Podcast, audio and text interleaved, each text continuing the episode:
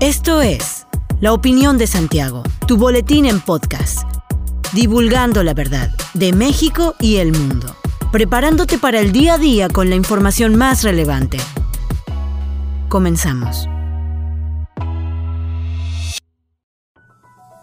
Buen día, bienvenido a la Opinión de Santiago, tu dosis breve de información para arrancar el día con lo más relevante a nivel nacional e internacional. Ernesto Piñón de la Cruz, alias El Neto, líder del grupo criminal Los Mejicles, fue abatido a tiros por policías ministeriales mientras viajaba junto con tres integrantes más de su grupo delictivo a bordo de una camioneta BMW blindada. Gracias al ataque de un comando armado al Centro Estatal de Reinserción Social Cerezo, número 3 de Ciudad Juárez, en Chihuahua, El Neto había logrado fugarse del penal el pasado 1 de enero. El criminal enfrentaba una pena de más de 200 años por los delitos de secuestro y homicidio. Los demás detenidos no pertenecen al grupo de reos que se fugaron el domingo pasado del Cerezo 3, pero eran gente cercana a El Neto y ya se encuentran detenidos. En las próximas horas se darán a conocer sus identidades.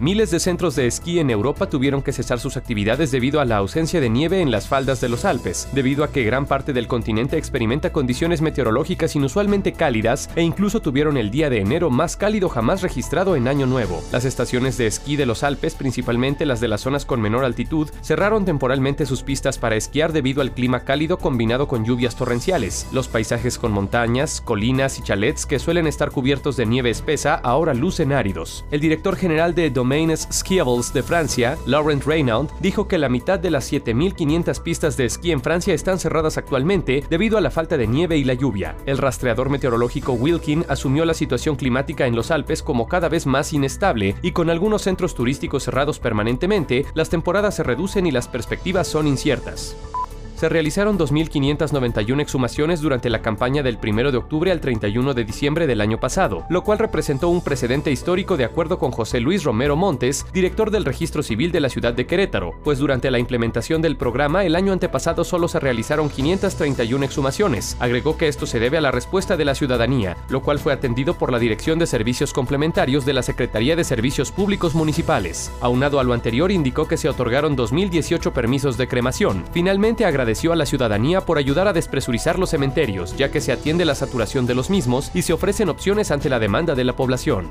Durante el 2022 se incrementaron en un 9% tanto matrimonios como divorcios en la ciudad de Querétaro, de acuerdo con datos proporcionados por José Luis Romero Montes, director del registro civil en esta ciudad capital. Informó que el año pasado se registraron 3.706 matrimonios y en cuanto a los divorcios las cifras refieren que se llevaron a cabo 1.353. Con relación a los matrimonios igualitarios, argumentó que desde la puesta en marcha de la reforma se presentaron 125 uniones. Comerciantes de Globo señalaron que este año disminuyó la adquisición de este producto hasta en un 50%, mencionando que a diferencia del año pasado, este año se registra una de las peores ventas que han tenido, sobre todo por la creencia de que contaminan. Alan, que vende globos desde hace años, creyó que este año les iría mucho mejor, pero no es así. Desde finales de año y durante los primeros días de este, no han podido colocar ni la mitad de los que adquirió para su venta, y María, una chica que tiene 5 años vendiendo globos en esta fecha, creyó que estas fechas para ella serían buenas, pero no ha vendido casi nada este año. Que empezó a vender globos en diciembre para ver si podía terminarlos, pero no logró sacar ni lo de la inversión. Por eso invitó a los padres a que acudan al primer cuadro de la ciudad de Querétaro y le compren un globo a sus hijos. Hasta aquí la información de hoy. Regresa mañana para otra pequeña dosis con las noticias más importantes. Mantente bien informado con la opinión de Santiago. Te deseamos que tengas un buen día.